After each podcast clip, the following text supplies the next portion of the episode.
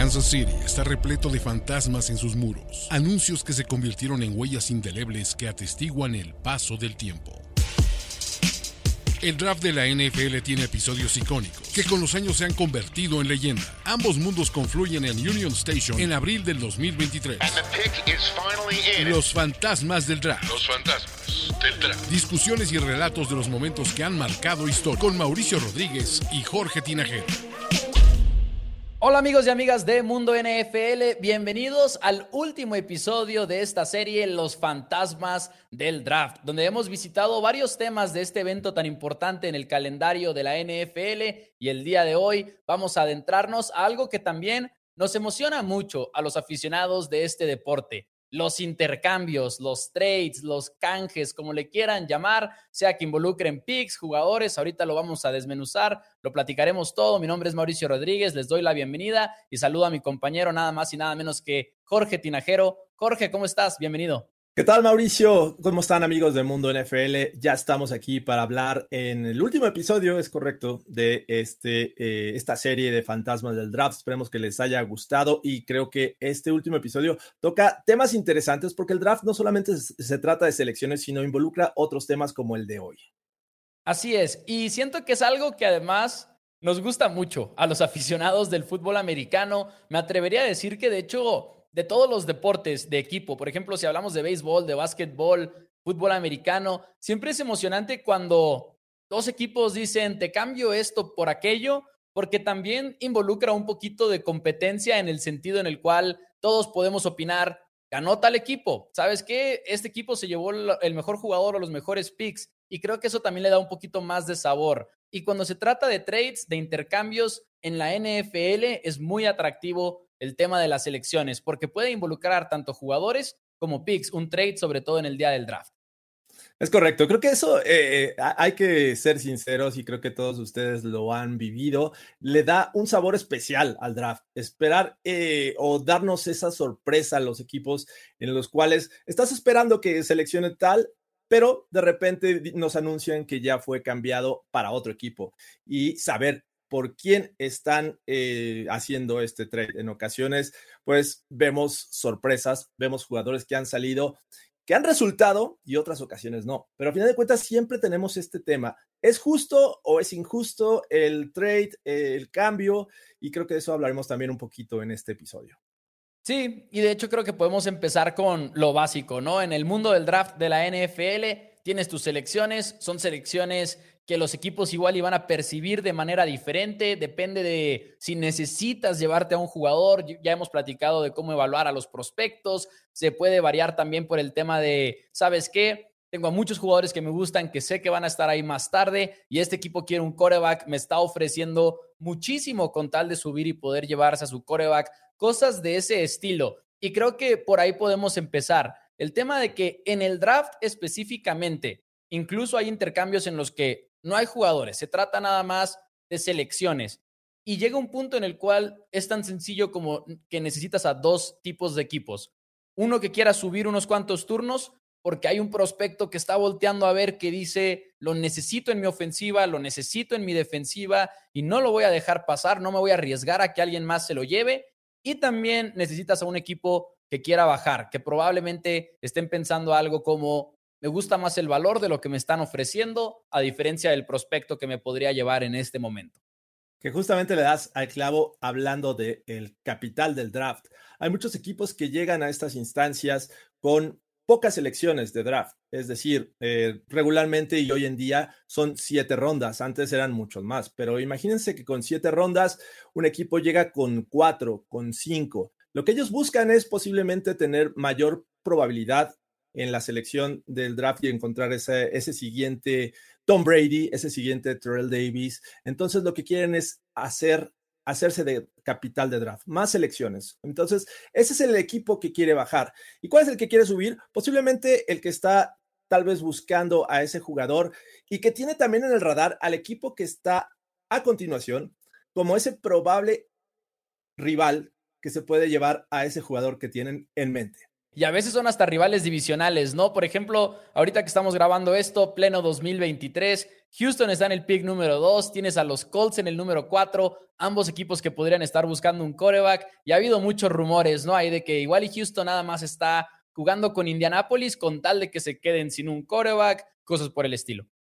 Es correcto, sí, justamente iba, iba para allá, pero ya tocaste bien eh, el punto, así es que eso creo que también le da mucho sabor, ¿no? el tema de las rivalidades, e incluso hay, hay, ocasiones en las que hemos visto que los mismos rivales de la división hacen trades, hemos visto a los Cowboys y los Eagles recientemente hacer este tipo de movimientos de intercambios y bueno, han resultado interesantes, pero bueno, vamos a, continuar con el valor que le da eh, cada equipo a sus selecciones. Sí, porque estos trades pues tampoco se los inventan los equipos de la NFL. No es como que, ¿sabes qué? A mí sí me gusta una segunda ronda más que una primera, aquí lo, intercambiamos. No, cada uno de estos picks tiene un valor y muchas veces los equipos tienen números para respaldar el valor que tiene cada selección. El primer ejemplo de cómo surgió este tema de los valores numéricos se da con Jimmy Johnson, coach histórico de los Dallas Cowboys. Ahora lo sabemos ya, todo este miembro también del Salón de la Fama para el equipo de los Vaqueros de Dallas. Y llega un punto en el cual estás comentando ahí, ¿sabes qué? Yo tengo una tabla que dice que el primer pick del draft vale 3 mil puntos. Y de ahí para abajo. Y desde entonces se ha ido revolucionando el tema de este valor, pero es importante poner en la mesa que estos términos de te cambio una selección de primera ronda por una de primera y una de tercera del próximo año, cosas por el estilo, no es inventado, sino hay muchos números que lo respaldan. Sí, de hecho, lo que hace Jimmy Johnson es algo bastante interesante porque cada quien efectivamente tenía el valor de sus selecciones. ¿Qué tanto valor le daba un equipo a la primera ronda, a la segunda o a la tercera? Lo que trató de hacer Jimmy Johnson es una homologación. A cada selección le dio un, un valor es decir, empezaba, por ejemplo, en la primera ronda con un valor de 3000 e iba decrementando hasta llegar al último pick. Entonces, cuando alguien buscaba hacer un intercambio con otro equipo, simplemente decía, yo quiero cambiarte mi segunda ronda que vale, vamos a decir, 1500 y tendrías que buscar algo que sumara esos 1500 para que esto fuera pues relativamente justo. Entonces, creo que Jimmy Johnson hizo muy bien en hacer esta tabla, pero como ya mencionas, creo que en la actualidad ya todos tienen su propia tabla, lo cual pues también se vuelve un poquito un relajo, ¿no, ¿No crees, mi estimado Mauricio? Sí, pero por eso se dan, al final de cuentas, ¿no? Los intercambios. Si todos tuviéramos, si tú tuvieras un equipo de la NFL, Jorge, y yo tuviera un equipo de la NFL y usáramos la misma tabla, nunca nos pondríamos de acuerdo, ¿no? Porque diríamos, ¿sabes qué? Es que no me conviene, estás ganando tú, pero si yo tengo una tabla, tú tienes otra, igual ahí nos están dando resultados diferentes. Alguno de los dos va a estar equivocado o correcto y también depende al final de cuentas de cómo le va al jugador que selecciones, al jugador veterano que también podrías estar incluyendo en el, en el trato. Entonces, es muy, muy interesante que como cada equipo tiene sus propios valores, se dan estos intercambios en el primer lugar. Creo que cuando Jimmy Johnson es el pionero que dice, ¿sabes qué? Vamos a utilizar esta tablita que hay que decirlo, se ha dicho siempre que los números eran, pues, no quiero decir al ahí se va, pero no estaban tan apoyados o respaldados en datos analíticos como hoy en día muchos de estos equipos lo hacen, pero con esa misma tabla, haciendo que los otros equipos de la NFL no, la, no tenían una cosa similar, pues se pudo aprovechar de muchos casos, se pudo aprovechar de muchísimos equipos con este tipo de intercambios de una manera un poquito más analítica, con datos que respaldaban sus decisiones. Y de hecho, ahorita más adelante en el programa vamos a estar viendo un ejemplo de, cómo se aprovechó de, uno de estos equipos. Es correcto. e, e incluso nos podemos saltar un poquito al tema de, las filosofías que, que, también hemos visto en estos temas de, de intercambios de draft, como los Rams que me parece que ellos eh, tienen otro, otra mentalidad en este sentido porque no le dan el mismo valor que otros equipos, ¿no? Ellos, si ven un jugador que es élite, que es muy bueno, lo que van a hacer es ofrecer sus selecciones de draft y no les interesa perder las primeras rondas. ¿Cuántas ocasiones hemos visto recientemente que han obtenido jugadores a cambio de sus primeras selecciones de draft? Y bueno, al menos ya les dio un Super Bowl, ya les dio resultados, mi estimado Mau. Sí, porque ahorita podrían, podrían mucho señalar el hecho de que quizá Rams vaya un poquito para abajo con el tema del tope salarial que está navegando, etcétera, pero ya les funcionó, ya tienen ese anillo, ese Lombardi, como tú lo dices. Y sí, Rams ha tenido esta filosofía de que yo prefiero un jugador veterano que se ha probado en la liga, es decir, que no estoy lanzando un dardo o tirando un dado para ver si un novato al cual estoy apostando puede lograrlo, se puede lograr ser un buen jugador profesional al siguiente nivel, sino que ellos prefieren la veteranía, prefieren lo que ya está demostrado en el terreno de juego. Y muchos dirán, creo yo, bajo esta misma lógica, ¿por qué no lo hacen más equipos? ¿Por qué no hay más equipos que dicen, me voy a deshacer de mi selección de primera ronda o de segunda, o si nos queremos ir más tarde en el draft, quinta, sexta, séptima, por jugadores que ya están probados en la NFL? Y yo creo que aquí tiene mucho que ver el tema financiero, si lo queremos ver desde un punto de vista de tope salarial, un punto de vista de efectivo que gasta el equipo, pero hay una manera de ver la construcción de equipo de la NFL que a mí me gusta mucho, que es en promedio, en un mundo ideal, tienes entre seis y ocho selecciones en cada draft, en cada año. Y estos jugadores que tú estás seleccionando tienen un contrato de cuatro años. En otras palabras, en todo momento Tú tienes más o menos entre 24 y 32 jugadores en tu roster de 53 que están bajo un contrato de novato y ellos te salen muy baratos eh, relativamente. Entonces, 50% de tu equipo son jugadores más o menos seleccionados en el draft. Y digo más o menos porque hay todo tipo de casos, ¿no? Como lo decías, Jorge, hay equipos como los Rams que se han deshecho de muchos picks, hay otros equipos que han hecho muchísimas selecciones porque han acumulado y acumulado a lo largo de los años y por eso de repente tenemos equipos que van a hacer tres selecciones en la primera ronda o algo por el estilo. Pero hablando en términos generales, en términos de, de un promedio alrededor de la liga, 50% de tu equipo son jugadores en años en contratos de novato.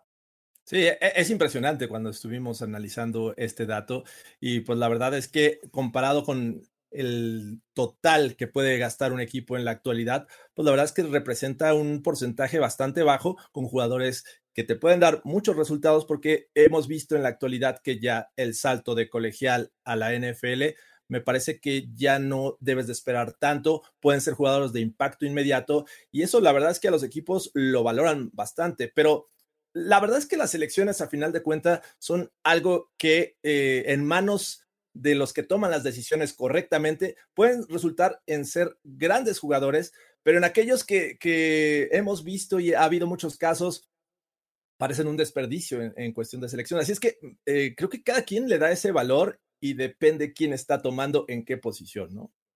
Sí, y también la situación que tengas en tu roster, ¿no? Porque precisamente si ya estás muy cerca de ser este equipo que puede ser un contendiente al Super Bowl, quizás necesites más la ayuda de un veterano que de un jugador novato para el futuro, ¿no? Ahí hay esa, ese balance entre quién me puede ayudar ya, hoy en día, y quién me puede ayudar a lo largo de cuatro años. Y cuando digo ayudar, no estoy hablando necesariamente de un jugador titular, como lo hemos platicado anteriormente en este programa de los fantasmas del draft, sino que podríamos estar hablando de jugadores de rotación, jugadores promedio. Muchas veces, muchas veces vemos la palabra promedio como un defecto en un jugador, cuando en realidad son necesarios. Tú no puedes construir un equipo de la NFL si no tienes jugadores promedio. Los necesitas, quieras o no. Igual y no son los jugadores de los que hablan todos los aficionados, pero son necesarios en cada uno de los equipos. Entonces, sin duda alguna, eso es importante, pero hablando de los jugadores que sí nos llaman la atención, el primer pick. El famoso primer pick de cada año también ha sido intercambiado muchísimas veces. Es correcto. De, las 57 temporadas que van desde la fusión entre la AFL y la NFL, ha habido 13 cambios en esta posición. 13 de 57, que no es mucho, pero tampoco es tan poquito. De hecho, este 2023 vamos a tener este cambio y ya, ya lo vimos entre los Bears y los Panthers, ¿no? Ahí vamos a ver quién va a ser el primer jugador llamado en este draft 2023, que es uno de estos 13 de los que llevamos desde esta fusión.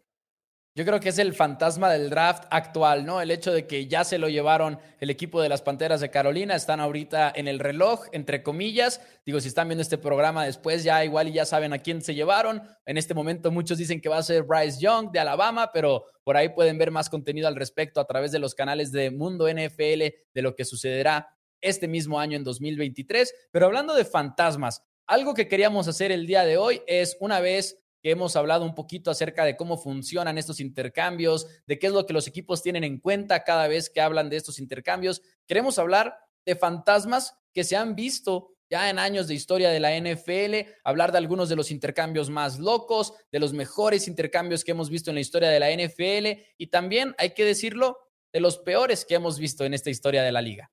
Sí, ¿cómo, cómo no mencionar aquel que se llevó a cabo entre los eh, Dallas Cowboys y los Minnesota Vikings por nada más y nada menos que un running back llamado Herschel Walker en 1990. Los Vikings estaban en una posición en la que decían, yo nada más necesito un running back y estoy del otro lado, puedo competir por el título.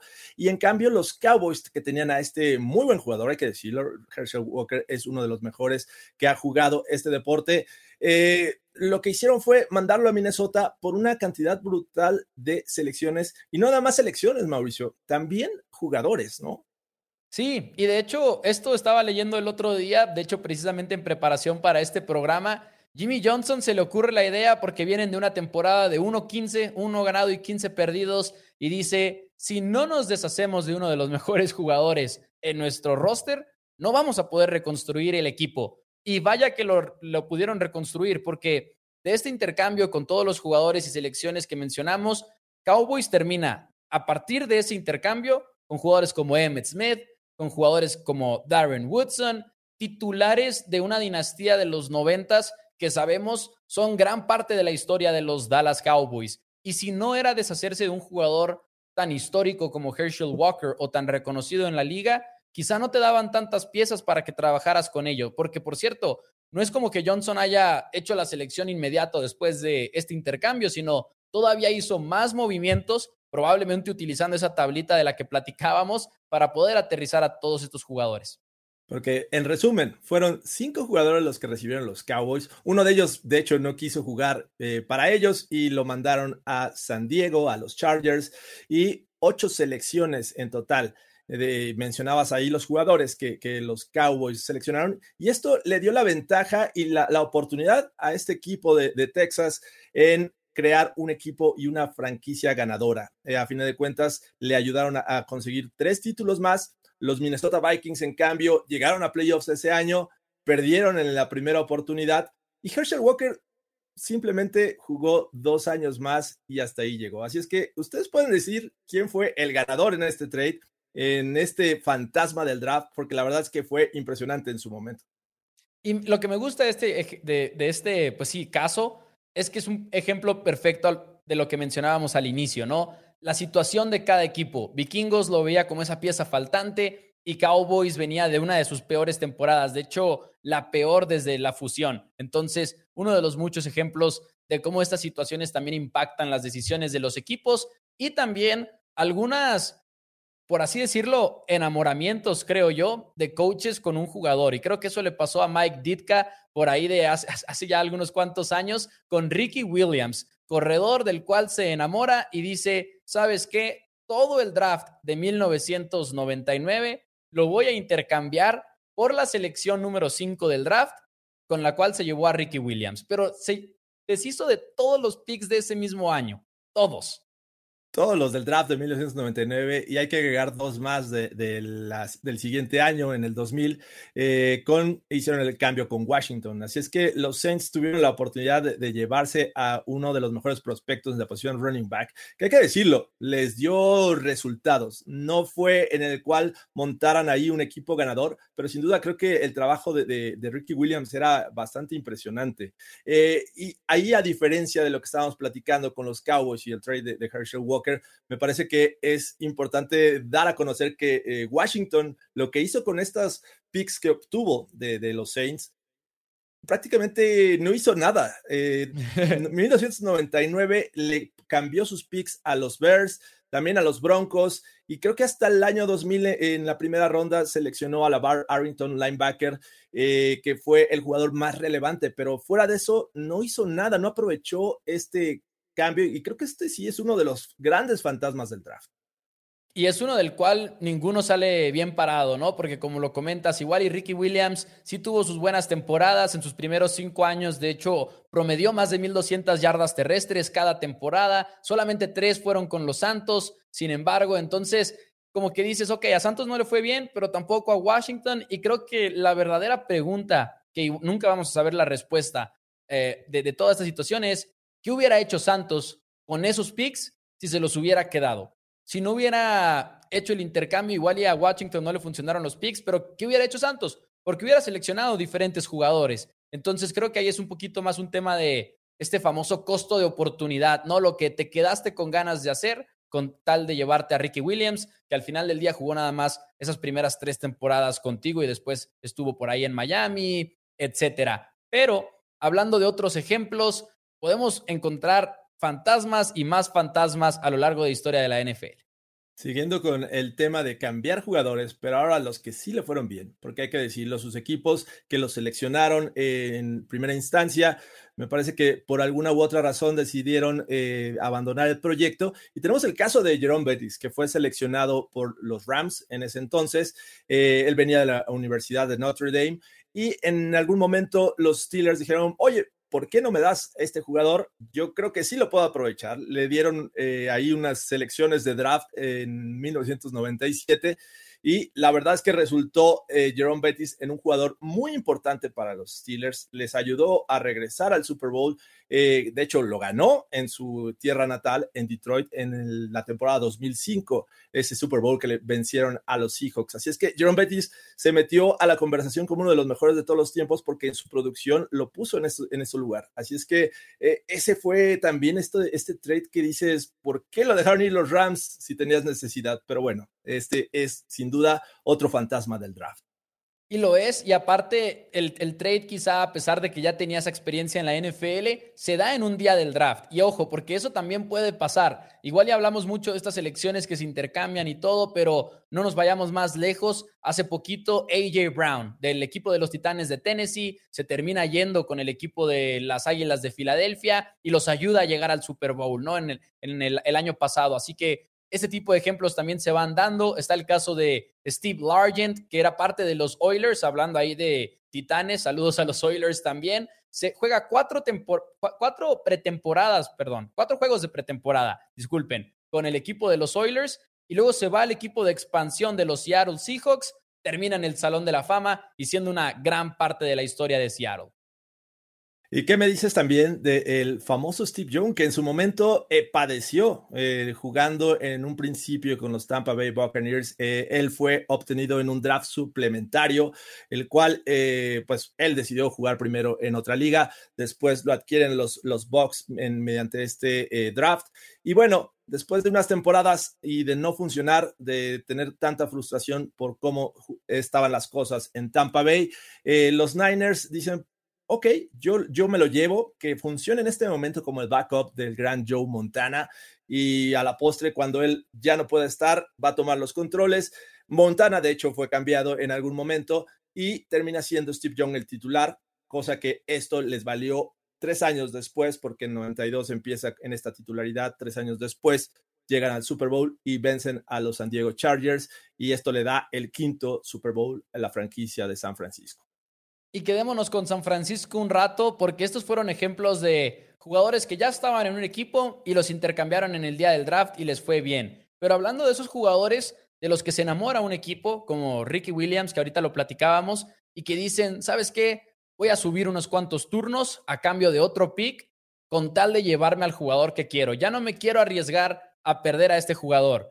Los 49ers así se llevaron a Jerry Rice. Y sabemos que Jerry Rice no nada más es el mejor receptor de todos los tiempos, sino está en la discusión de ser el mejor jugador punto de todos los tiempos, ¿no? Incluyendo corebacks, incluyendo defensivos. Jerry Rice es de lo más grande que ha habido en la historia de la NFL, si no es que lo más grande. Y subieron por en, en el draft para no arriesgarse a perderlo. Y eso que no se fue tan temprano en el draft. Y de hecho hay unas entrevistas y hay libros que cuentan esta historia que le preguntaban a Bill Walsh, ¿hay algún jugador que te guste de este año? Y que decía, hay uno, pero no revelaba quién. No, hay uno en específico que quiero. Y subieron por él en el draft y se lo llevaron. Es correcto, sí, es un gran ejemplo y un fantasma del draft porque, bueno, este trade que hicieron los Niners eh, les valió en tener al mejor jugador de todos los tiempos en cualquier posición. Pero, ¿qué me dices de, otro que creo que eh, involucra otra vez a los Steelers? En el draft de 2003, ellos eh, vieron y corrieron el riesgo porque los Chargers, que estaban también arriba de ellos, querían tomar un safety y eso es lo que todos tenían en el radar. Sin embargo, dejaron pasar a Troy Polamalu y ellos vieron la oportunidad eh, de subir posiciones, hacer un, cambio con los Chiefs y poder tomar a uno de los mejores safeties que hemos visto en los últimos años, Troy Polamalu, que venía de la Universidad de USC. Y bueno, a fin de cuentas tampoco le salió tan mal a los Chiefs, porque el hecho de haber bajado posiciones les hizo adquirir a Larry Johnson, un running back que eh, fue espectacular, que les ayudó bastante eh, a obtener victorias. Y pues la verdad es que cada quien se llevó un buen jugador. Sin embargo, bueno, estamos hablando que Troy Polamalu es un Hall of Famer. Los Steelers lo vieron, se enamoraron de él y bueno, ahí se lo llevaron otro fantasma del draft. Y luego, un ejemplo un poquito más reciente, ya habíamos mencionado también a Emmett Smith con los Cowboys cuando hablamos del trade por Herschel Walker, es un jugador por el cual también subieron, pero quedémonos con un ejemplo que ahorita todavía impacta a la NFL. El equipo de los Chiefs de Kansas City tenía la selección número 27 en el año en el cual se llevó a Patrick Mahomes, pero como es un quarterback, están dispuestos a hacer este salto de 17 selecciones, que es un salto bastante masivo en la primera ronda, no les salió barato y se llevan a Patrick Mahomes, quien es, en su momento se veía como este proyecto arriesgado. Todo el mundo sabía que Mahomes tenía el superbrazo, todo el mundo sabía que Mahomes había hecho grandes cosas en la Universidad de Texas Tech, pero para muchos la pregunta era, ¿puede aplicar ese estilo de juego en la NFL? ¿Va a funcionar? En el momento no sabíamos, ahorita pues creo que la respuesta es más que clara, ¿no? Digo, Patrick Mahomes se ha establecido como uno de los mejores mariscales de campo en años recientes en la liga y tuvieron que pagar caro, pero también ahí volvemos a la situación de cada equipo. Chiefs sabía que podía ser paciente porque tenía a Alex Smith en aquella temporada. Entonces sabían que podían esperar, sabían que valía la pena pagar y tomar el riesgo y ahorita sigue pagando dividendos esa apuesta. Es un ejemplo reciente, pero es un ejemplo, creo yo, también muy efectivo y un fantasma del draft. Sin duda, creo que es un gran ejemplo cuando te enamoras de ese jugador. Andy Reid lo tenía muy claro. La mayoría de los eh, analistas del draft decían que este jugador podría salir tarde en la primera ronda o tal vez caer hasta la segunda ronda. Sin embargo, vimos que los Chiefs no les importó, subieron demasiadas posiciones y bueno, se hicieron de el que hoy es uno de los mejores quarterbacks y ya le dio dos títulos al equipo de los Kansas City Chiefs. Pero no todos los trades salen bien, no todos los trades son casos positivos como los que hemos estado comentando recientemente. Hay unos que ahora sí que para hacerle honor a la palabra asustan un poquito y hay casos muy recientes como por ejemplo el de Blaine Gabbert con el equipo de los Jaguares y el equipo de Washington. Sí, ¿qué me dices de, de, ese trade en el que los Jaguars dicen yo quiero a mi coreback del futuro y suben posiciones con Washington y a final de cuentas ellos se quedan con él y eh, Washington selecciona después a Ryan Kerrigan, que me parece que fue un jugador productivo en su defensiva. Y sí, desafortunadamente para los Jaguars no le salió nada bien. Y aunque hoy en día como que ya se ha vuelto un poquito más común el debate y la conversación de que un corredor no vale una selección de primera ronda, digo, esté bien o esté mal, nada más poniendo en la mesa que existe ese debate, en algún momento y hace muy, muy poco, no se veía de esa manera. Y Browns quiso subir por Trent Richardson, corredor de la Universidad de Alabama, a la tercera selección global. Pagaron bastante por Richardson. Y este jugador estuvo en algunos cuantos equipos de la NFL, incluyendo los Browns, incluyendo Baltimore, Raiders, pasó un tiempo por los Raiders, los Colts. Entonces, es un jugador que de plano nunca se acomodó en la NFL y Cleveland tuvo que pagar mucho por él. Y no nada más se vuelve un tema de, bueno, no me resultó, Trent Richardson, se vuelve un tema de a quién me pude haber llevado con la selección número 3 de ese año, ¿no? O sea, volvemos al tema de costo de oportunidad. El llevarte a un jugador es dejar pasar a muchos otros. Y ahí es donde está el verdadero costo de equivocarte en el draft. Y vamos a cerrar con este ejemplo que justamente en el primer episodio hablábamos de corebacks y la importancia de, saberlos seleccionar. Y bueno, este eh, involucra a los Chargers en 1998, los cuales tenían el tercer pick en el, en el draft en la primera ronda y optan por subir una posición y esperar el coreback que los Colts no iban a seleccionar.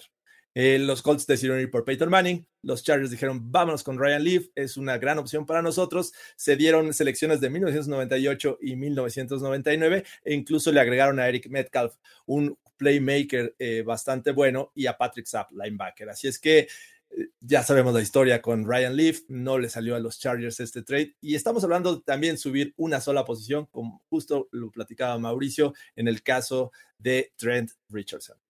Y aunque no está en el guion, ahorita que mencionaste Chargers, que mencionaste el apellido Manning por ahí, que pueden ver ese programa completo, también el tema de Peyton Manning, digo, Eli Manning, perdón, y Philip Rivers, que es un intercambio completamente distinto. Es un caso ahí que Eli Manning no quería jugar con los Chargers, forzó un trade básicamente entre los Giants y el equipo de, de San Diego en ese entonces, pero que al final de cuentas San Diego terminó ganando algo aparte del intercambio entre corebacks, ¿no? O sea, sacó una selección de draft extra a cambio de toda esa situación. Y bueno, ahí es un caso nada más extraordinario que también tenía que echar ahí a la mesa para que no nos fuéramos sin, sin mencionarlo. Pero algo que quieras agregar, Jorge, creo que con esto hemos cubierto lo que se vive en el día de draft en cuanto a los intercambios, pero puede que algo se haya quedado en la mesa. Platícanos algo que quieras agregar antes de cerrar el episodio. A final de cuentas, eh, la selección en per se es algo subjetivo. Cada quien le va a dar el valor que ellos creen tener y en las manos correctas me parece que se pueden convertir en estrellas del NFL o en jugadores que van a pasar de noche. Así es que con eso me, me despido. Este sin duda creo que es el fantasma del draft para mí y la verdad es que fue un placer haber estado con ustedes en esta serie. Así es, con esto damos cierre a la serie de los fantasmas del draft. Muchísimas gracias Jorge, muchísimas gracias a todos los que nos han acompañado en esta serie de cinco episodios. Recuerden que los pueden escuchar en versión de podcast en la plataforma de Mundo NFL, también a través del canal de YouTube. Pueden ver los cinco episodios de esta serie. Mi nombre es Mauricio Rodríguez. Muchísimas gracias por acompañarnos. Hasta la próxima. Esto fue Los Fantasmas del Draft. Los Fantasmas del Draft. Conducción y guion, Jorge Tinajero y Mauricio Rodríguez. Producción y diseño de audio, Antonio Sempere. Productores ejecutivos, Luis Obregón y Alejandro Cabrera. Una producción de primero y diez para Mundo NFL.